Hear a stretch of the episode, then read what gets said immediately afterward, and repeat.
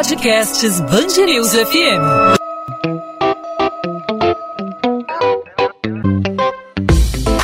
Dois às 20, com Maurício Bastos e Luana Bernardes. Diante da pior crise dos últimos 90 anos, o Operador Nacional do Sistema Elétrico alertou que a geração de energia não será suficiente para atender a demanda do país a partir de outubro. Para evitar o risco de apagão, segundo o ONS, o Brasil precisa aumentar a oferta em mais de 5 gigawatts, o que equivale a 7,5% da carga atual. Entre as medidas que podem ser adotadas estão importar energia de países como Argentina e Uruguai e colocar a operação e colocar em operação mais usinas termoelétricas, que são mais caras. Em transmissão pela internet, o presidente Jair Bolsonaro afirmou que as hidrelétricas podem parar e pediu que a população economize energia.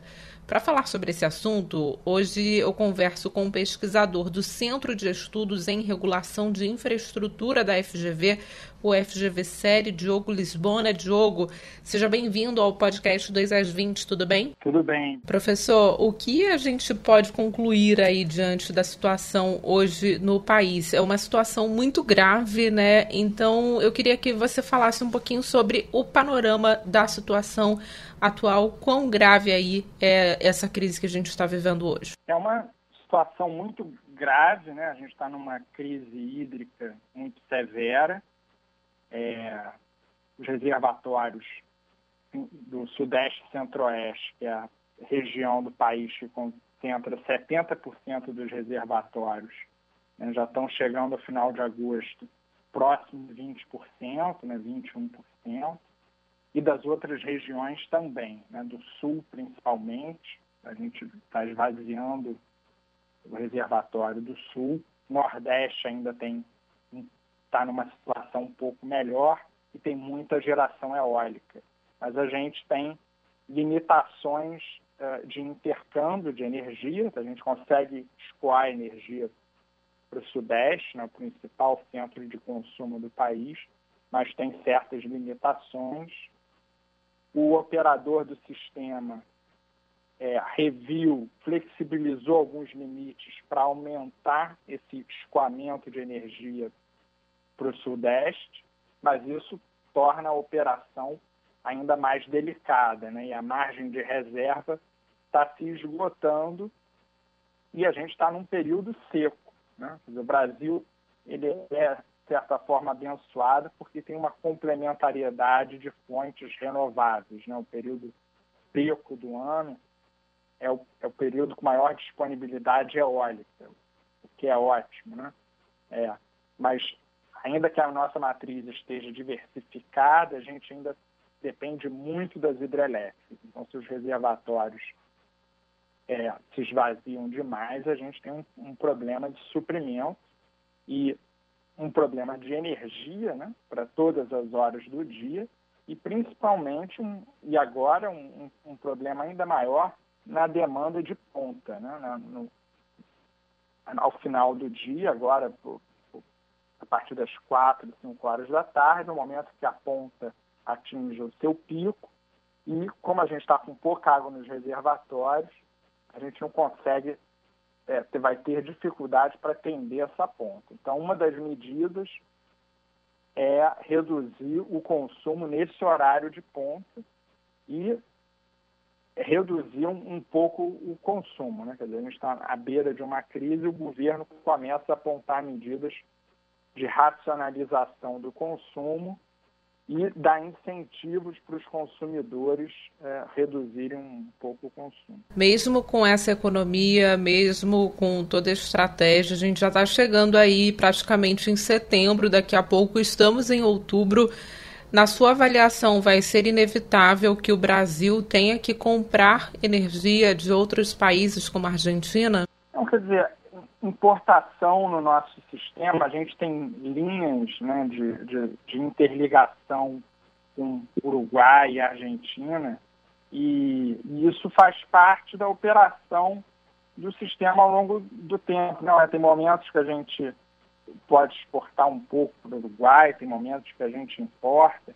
Então, assim, é, contar com a interligação internacional não é um, uma coisa ruim, é uma coisa boa. Né? Você está aumentando a, a área de, de, de um intercâmbio, né? Isso é uma, por exemplo, a gente faz isso com comércio exterior, fazer com energia não deve ser visto com maus olhos. Na verdade, o, o que é importante é saber se, o, se os outros países conseguirão nesse período de crise extrema do Brasil, qual é a energia firme que eles vão conseguir é, ofertar para o Brasil. É claro que essa é uma energia atualmente cara, né?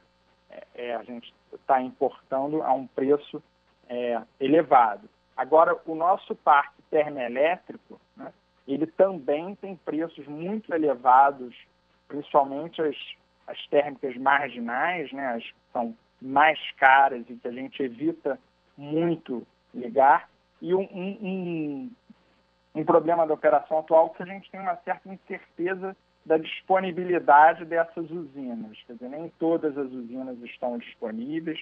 É, tem um problema de logística de suprimento de gás agora em setembro. A Petrobras vai fazer uma parada é, para manutenção da plataforma de mexilhão e isso vai reduzir um pouco a oferta. Tinha um problema também de navio de regazeificação que estava no Ceará e vai ser deslocado para a Bahia.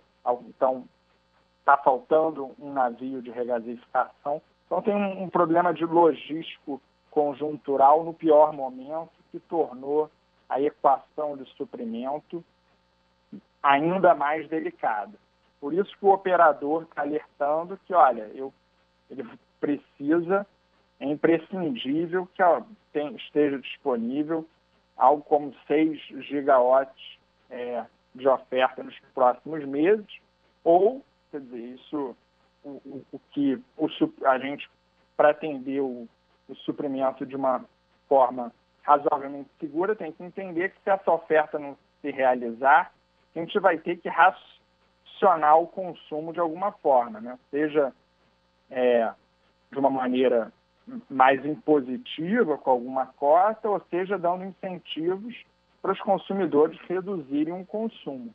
É, tem que entender que o pior dos mundos não é um racionamento coordenado. Quer dizer, o pior dos mundos é ter uma escassez descoordenada e a gente levar o, o sistema a um estresse absoluto, que pode ter um apagão em uma região ou, ou várias regiões, ou ter cortes compulsórios. Quer dizer, é bem melhor sinalizar para o consumidor o quanto que ele vai precisar economizar e por quanto tempo. Agora, para falar da indústria, dá para a gente avaliar qual deve ser o impacto na indústria num momento em que a gente esperava aí a retomada né, da economia com a vacinação.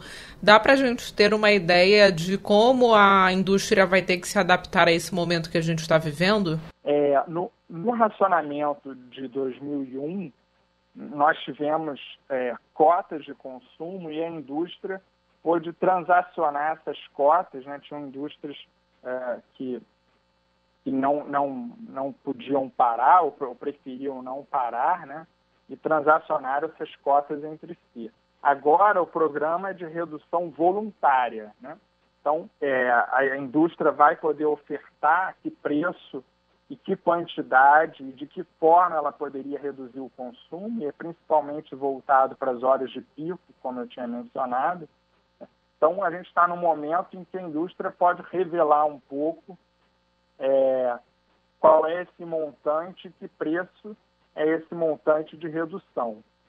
É, isso é claro que a gente está num momento de retomada, ainda num momento muito frágil de retomada. O, as projeções do PIB estavam aumentando, rondando em, em torno de 5% para o ano, e isso pode ter um, um, pode se tornar uma restrição. Né? É, agora, a gente está num período muito crítico e tem que ter muita transparência do que, que vai ser necessário para não chegar num, num caso extremo é, de apagão ou corte compulsório e as pessoas poderem se organizar num cenário mais crítico se e ele, de fato, ocorrer daqui a alguns meses. Né? Voltar com horário de verão seria uma opção nesse momento ou agora, no atual cenário, não iria fazer diferença? Bem, isso deveria ser. Isso a gente deixou de ter o horário de verão no atual governo e isso deveria ser olhado de novo se agora faria alguma teria algum impacto energético relevante e se se tiver certamente é uma medida é, fácil ao alcance do, do operador, né? Dizer, tudo tem que estar na mesa e, e todos os instrumentos a, que estejam à mão têm que ser utilizados, né? Entender que o custo da energia por, pela crise que a gente chegou, né? que ela é um somatório de várias razões. É claro que a gente está no período de seca, que é um dos piores do histórico, mas isso sozinho não explica como é que a gente chegou até aqui. Né? Tem um somatório de fatores. É, mas a gente vai ter que atravessar esse período esse ano. A pandemia ainda não acabou, a energia é um bem essencial, ainda mais num, num período que nós estamos. E vamos ter que enfrentar o período úmido, né, ver como é que o período úmido virá né, a partir de dezembro e equacionar os recursos para não ter uma restrição também no ano que vem. Né? Então, é fundamental essa coordenação entre oferta e demanda. Né? Diogo Lisbona, pesquisador do Centro de Estudos em Regulação e Infraestrutura da FGV, o FGV Série. Obrigada pela participação aqui no podcast 2 às 20. Super obrigado.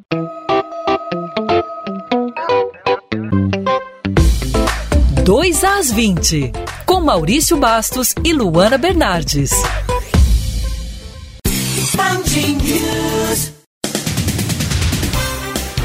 Estabelecimentos de uso coletivo do Rio vão precisar elaborar um sistema eletrônico para identificar os clientes e funcionários vacinados contra a Covid-19. A partir do dia 1 de setembro, moradores e turistas vão ter que apresentar o comprovante de imunização para entrar em locais como academias, estádios, clubes, parques, museus, galerias, cinemas, teatros e pontos turísticos. Os documentos podem ser a carteira digital do aplicativo Conect SUS ou a caderneta de vacinação entregue pelo posto de saúde no momento da aplicação. A Polícia Civil busca câmeras de segurança e houve testemunhas para tentar identificar os criminosos que incendiaram a estátua de Pedro Álvares Cabral na Glória, na zona sul do Rio. Imagens publicadas na internet atribuem o incêndio ao movimento Marco Temporal Não que é contra o projeto de lei que prevê mudanças nas regras de demarcação das terras indígenas.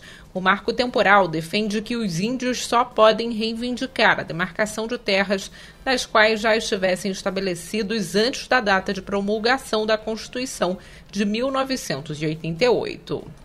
A Fiocruz alcança a marca de 91 milhões e 900 mil doses da vacina contra a Covid-19 disponibilizadas ao Programa Nacional de Imunizações. A última remessa desta sexta-feira contém 3 milhões e 500 mil imunizantes. De acordo com a Fiocruz, são duas entregas, uma com 245 mil doses para o estado do Rio e uma segunda com o restante para o Ministério da Saúde, que vai distribuir aos demais estados. Cerca de 97% da população acima de 18 anos está vacinada com a primeira dose da vacina contra a Covid-19 em Niterói, na região metropolitana.